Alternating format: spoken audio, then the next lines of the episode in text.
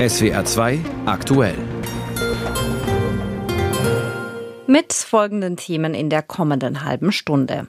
In Moskau hat Putin seine Rede zur Lage der Nation gehalten und unter anderem den Abrüstungsvertrag New Start ausgesetzt. Unser Reporter berichtet. Außerdem sprechen wir darüber mit der grünen Politikerin und Osteuropa-Expertin Marie-Louise Beck. Und wir blicken in den Iran. Dort hat heute ein Revolutionsgericht einen Deutsch-Iraner zum Tode verurteilt. Am Mikrofon ist Lissy Kaufmann. Guten Abend. Schön, dass Sie dabei sind. Es gibt weltpolitische Ereignisse, an die man sich auch später noch erinnert und weiß, was man in jenem Moment getan oder mit wem man darüber zuerst gesprochen hat. Am Montag, den 21. Februar 2022 zum Beispiel, also vor genau einem Jahr. Kurz vor 20 Uhr unserer Zeit, da saß Russlands Präsident Wladimir Putin im Kreml an seinem Schreibtisch neben mehreren Telefonen und vor russischen Flaggen. Er sprach fast eine Stunde lang.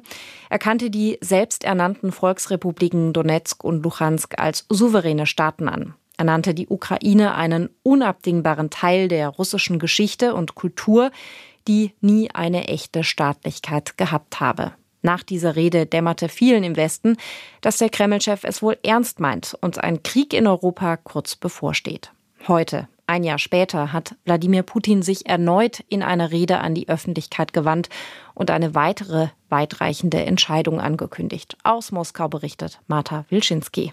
Russland werde auf jede Herausforderung antworten. So fasste Wladimir Putin die Botschaft seiner knapp zweistündigen Rede vor der Föderalversammlung zusammen.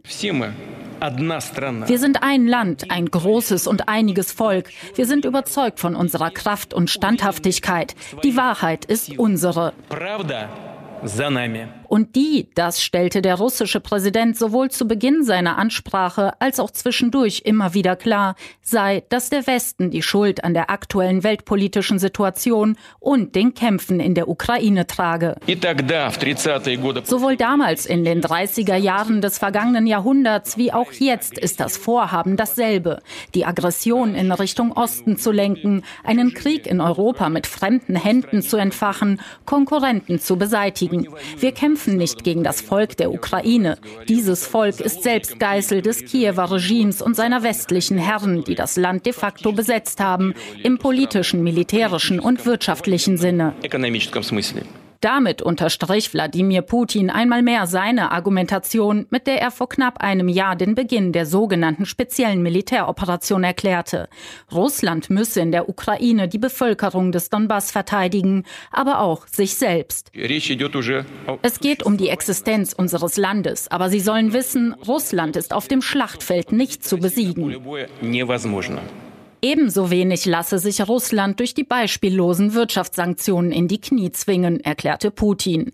Zuvor hatten Experten gemutmaßt, der russische Präsident könnte den Beginn einer Kriegswirtschaft verkünden oder eine weitere Mobilisierung.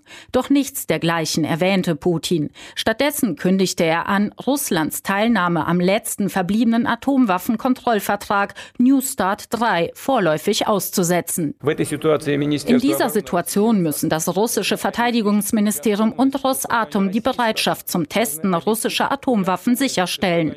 Natürlich werden wir nicht die Ersten sein, aber wenn die Vereinigten Staaten ihre Raketen testen, so werden auch wir das tun. Niemand, erklärte Putin weiter, sollte sich der gefährlichen Illusion hingeben, dass das globale strategische Gleichgewicht zerstört werden könne. Schon morgen könnte die Staatsduma über die Aussetzung von New Start 3 beraten. Versöhnliche Töne in Richtung Westen waren nicht nicht zu vernehmen. Auch mögliche Verhandlungen waren in Putins Rede kein Thema. Angesichts der harten Rhetorik scheinen diese eher ausgeschlossen. Der Blick auf zurückliegende Abkommen diente stattdessen weiteren Vorwürfen in Richtung der westlichen Verhandlungspartner.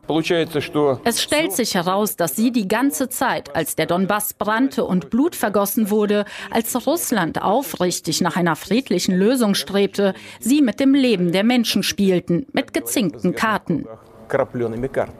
Insgesamt viermal erhob sich das Publikum zu stehenden Ovationen, unter anderem als Putin von den vermeintlich neuen russischen Regionen sprach, den völkerrechtswidrig annektierten ukrainischen Gebieten in den Regionen Donetsk, Luhansk, Cherson und Zaporizhia. Aus Moskau berichtete unsere Korrespondentin Marta Wilczynski. Und über die Rede Putins spreche ich auch im SWR 2 Tagesgespräch mit Marie-Louise Beck von den Grünen. Sie ist Osteuropa-Expertin und Mitbegründerin des parteiübergreifenden Zentrums Liberale Moderne. Frau Beck, Russland setzt also den Abrüstungsvertrag New Start aus. Sind wir damit näher an einen atomar geführten Krieg gerückt? Ich glaube, davon kann man nicht ausgehen. Atomwaffen sind dazu da, um nicht eingesetzt zu werden. Das wissen eigentlich alle, die Atomwaffen besitzen. Und insofern äh, kann man es natürlich nie vollständig ausschließen, aber ich gehe immer noch davon aus, dass Putin weiß, dass der Einsatz von Atomwaffen sein eigenes Ende sein würde. Und äh, insofern müssen wir einfach ja auf die, Belastbarkeit äh, von dieser Abschreckungslogik setzen. Was heißt es dann aber für uns, für den Westen, wenn dieser Vertrag ausgesetzt wird von der russischen Seite? Das heißt, dass äh, im Prinzip auf russischer Seite weiter außerhalb jeder gegenseitigen Kontrolle und Abkommen aufgerüstet werden kann. Es ist übrigens nicht das erste Mal, dass wir das erleben. Ich bin politisch groß geworden mit der Debatte um die SS-20 und die Pershing. Es war die Logik der Abschreckung, die wir damals Anfang der 80er Jahre gar nicht mehr nachvollziehen wollten. Ich glaube, wenn man jetzt noch mal auf den Kalten Krieg zurückschaut, dann muss man schon sagen, die Abschreckung so grauenhaft dieses Mittel ist, aber sie hat funktioniert, denn sie hat dazu beigetragen, dass es keinen heißen Krieg gegeben hat. Im Kreml, da sitzt jetzt ein Präsident Putin, der in seiner Rede auch gesagt hat, der Westen habe den Krieg losgetreten. Glaubt Putin eigentlich selber, was er da sagt? Das kann ich Ihnen nicht sagen. Ähm, er ist ein KGB-Mann von der Schulung her und das bedeutet, dass man mit Unwahrheiten und Lügen auch bewusst umgehen muss und Politik macht. Ob er inzwischen so weit entrückt ist in seinem Sochi, dass er so etwas tatsächlich glaubt, kann ich mir nicht vorstellen. Ich glaube, es ist wirklich eine knallharte Propaganda, um das eigene Volk bei der Stange zu halten, das ja schließlich durch von Putin gezwungen wird, jetzt in den Krieg zu ziehen und seine Söhne und Brüder und Ehemänner herzugeben für einen Feldzug, der der Rückeroberung ehemaliger kolonialer Gebiete entspricht. Ja, und die Ukraine ist ja nicht das einzige Ziel. Es gibt jetzt ein Strategiepapier des Kremls, äh, das mehreren Medien vorliegt und darin wird die schleichende Übernahme des Nachbarlandes Belarus beschrieben. Was ist denn davon zu halten? Es ist für diejenigen, die nicht die Augen zugemacht haben, überhaupt keine Überraschung. Putin hat offen angekündigt, was sein Ziel ist. Er will zurück zu Jalta. Das heißt, er will das Einflussgebiet zurückhaben bis zur Elbe. Das müssen wir uns klar machen. Äh, und Polen und das Baltikum haben das schon lange verstanden und sind auch deswegen befremdet über die Harmlosigkeit, die sich die deutsche Politik viele, viele Jahre gegönnt hat. Sollte das tatsächlich passieren, wie wird denn Belarus darauf reagieren? Ähm, die Bevölkerung von Belarus hat versucht, sich von ihrem Diktator zu befreien. Und er hat sich halten können, weil der Kreml ihn geschützt und gestützt hat. Insofern wird Lukaschenka jemand sein, der die Selbstständigkeit des Landes um des Erhaltes seiner eigenen diktatorischen Machtwillen bereit sein wird, äh, diese Selbstständigkeit herzugeben. Der Widerstand dagegen wäre dann ein ähnlicher wie in der Ukraine, wobei ich davon ausgehe, dass die Empfindungen in weiten Teilen der belarussischen Bevölkerung so sind, dass sie auf keinen Fall wieder Teil von Russland oder einem sowjetähnlichen System werden möchte. Die Frage ist nur, welche Mittel Belarus hat, um sich dem entgegenzusetzen. Und insofern hängt auch alles miteinander zusammen. Deswegen ist es so wichtig, dass Putin in der Ukraine scheitert, damit er nicht ausgreift zum nächsten Schritt. Auch in Georgien werden die ersten Schritte gesetzt. Moldawien ist im Fokus. Genau. Also wir können jetzt schon sehen, dass tatsächlich Putin bei der Wiederherstellung des Imperiums unterwegs ist. Genau auf Moldau, auf die Republik Moldau wollte ich auch noch zu sprechen kommen. Dort gibt es ja Proteste gegen die proeuropäische Regierung und es wird vermutet, dass die von russischer Seite organisiert werden und die moldawische Präsidentin spricht ja auch von russischen Umsturzversuchen. Also sieht man da sozusagen den nächsten Schachzug Putins? Ja, man sieht ihn in Georgien, wo seit Jahren ein Oligarch, auch wenn er nicht sichtbar in Verantwortung ist, die Politik des Landes bestimmt, die immer stärker in Richtung äh, russischer Annäherung geht. Und in äh, Moldawien haben wir ja seit 2001 einen bereits abgespaltenen Teil, in dem auch russische Soldaten stehen. Und es ist natürlich überhaupt kein Problem, bezahlte Leute auf die Straße zu bringen um vermeintliche antieuropäische äh, Stimmungen zu dokumentieren. Also wir wissen doch inzwischen, dass das Instrumentarium von Desinformation, Unterwanderung riesig ist, das äh, die russische Föderation einsetzt. Im SWR2-Tagesgespräch war das Marie-Louise Beck von den Grünen. Sie ist Osteuropa-Expertin und Mitbegründerin des parteiübergreifenden Zentrums Liberale Moderne. Wir haben das Interview vor der Sendung aufgezeichnet. Die Rede Putins, sie war heute auch Thema in Brüssel. Dort haben sich Vertreter des Westens und der Ukraine getroffen. NATO-Generalsekretär Stoltenberg, der EU-Außenbeauftragte Borrell und der ukrainische Außenminister Kuleba. Helga Schmidt berichtet. Als der russische Präsident in Moskau seine Rede beendet hatte, ließ man sich in Brüssel im NATO-Hauptquartier noch gut zwei Stunden Zeit mit der Beurteilung. Was bedeutet Putins Ankündigung, das war eine der Kernfragen, auszusteigen aus dem Abrüstungsvertrag für Atomwaffen, dem New Start-Vertrag. Der Ausstieg bedeutet eine weitere Eskalation, da war man sich einig. I regret today's decision by Russia ich bedauere die Entscheidung, sagte NATO-Generalsekretär Jens Stoltenberg. Nach seiner Einschätzung wird damit die gesamte Architektur der Rüstungskontrolle demontiert.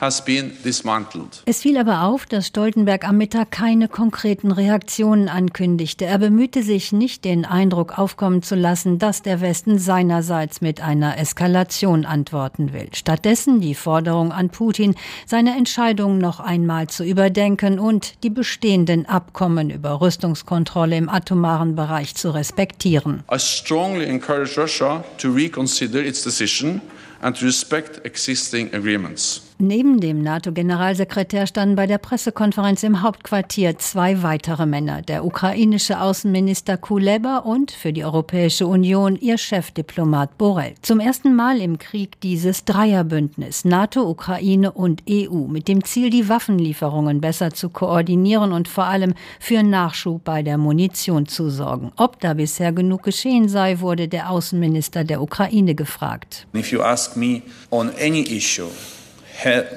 was enough done, right, uh, to provide you with everything you need?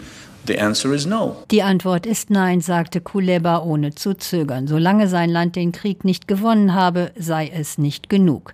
Im Bündnis wurde die Kritik verstanden. Die NATO will zusammen mit der EU eine Art Plattform für Waffenbeschaffung gründen. Konkret soll das so aussehen, dass Diplomaten und Experten aus der Ukraine und aus dem Bündnis sich zusammensetzen und planen, wie Waffen und Munition schneller in das Kriegsgebiet geliefert werden können.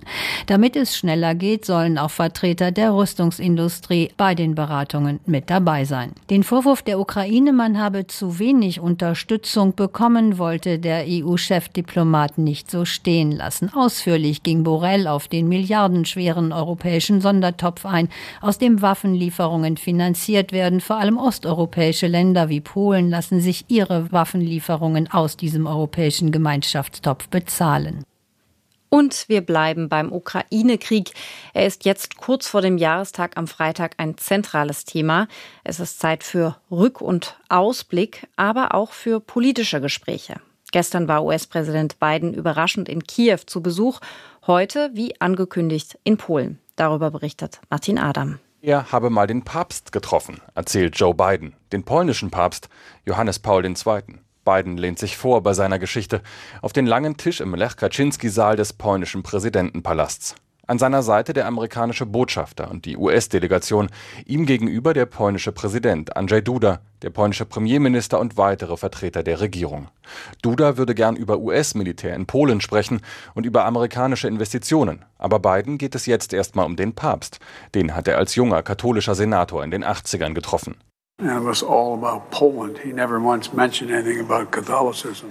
Und das ganze Gespräch drehte sich um Polen. Er hat nicht einmal den Katholizismus angesprochen. Eine wahre Geschichte. Er hat seinen Arm um mich gelegt und gesagt, Senator, denken Sie daran. Heute habe ich mit Ihnen als Pole gesprochen, als stolzer Pole. Nicht als Ihr Papst, als Pole. An diesem Tag habe er verstanden, wie mächtig Polen sei. Joe Biden lacht, Andrzej Duda lacht. Die Stimmung ist gut zwischen Polen und den USA. Das ist das Signal, was von diesem Treffen in Warschau ausgeht. Duda bedankt sich mehrfach für den Besuch Bidens, nicht nur symbolträchtig in Kiew, zum zweiten Mal in Polen, sondern für den Besuch in der ganzen Region, an der NATO-Ostflanke. Das sei ein starkes Signal, dass die USA Verantwortung übernehmen für die Sicherheit Europas. Die USA, die schon mehrfach Verantwortung in Europa übernommen haben, während des Ersten Weltkrieges, des Zweiten Weltkrieges, während des Kalten Krieges, indem sie jedes Mal eine Rückkehr der demokratischen Regeln herbeigeführt haben, jedes Mal dafür gesorgt haben, dass die Menschen wieder frei waren. Der Besuch des US-Präsidenten sei nicht nur für die Sicherheit wichtig, sondern zeige hoffentlich auch amerikanischen Unternehmen, dass Polen ein gutes, ein sicheres Land für Investitionen sei, trotz des Krieges im Nachbarland. 2025 werde Polen die europäische Ratspräsidentschaft innehaben mit einem klaren Ziel. Zitat, mehr Amerika in Europa.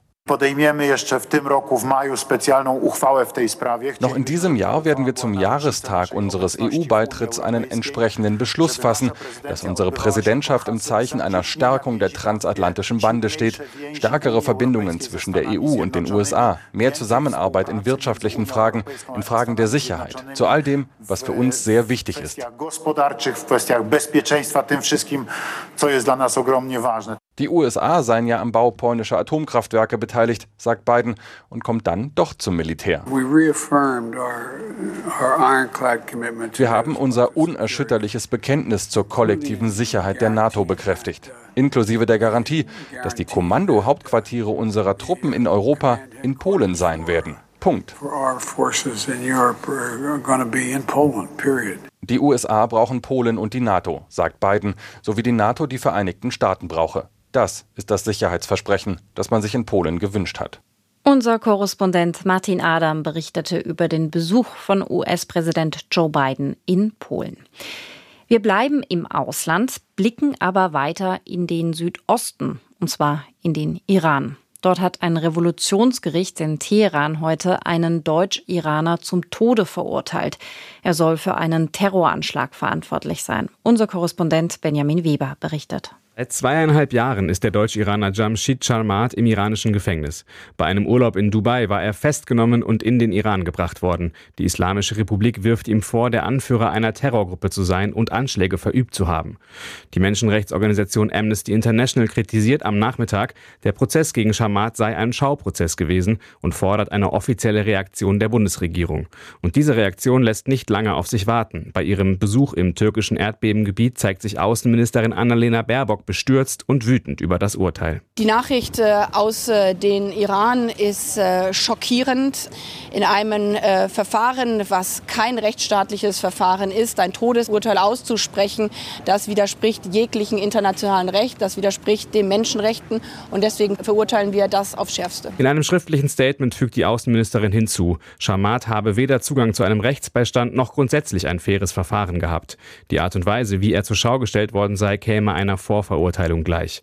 Baerbock erklärte weiter, Deutschland habe sich während des Prozesses immer wieder für Jamshid Chamat eingesetzt, was der Iran aber ignoriert habe. Vertreter der Bundesregierung wäre der Zugang zu Prozessterminen beispielsweise verweigert worden.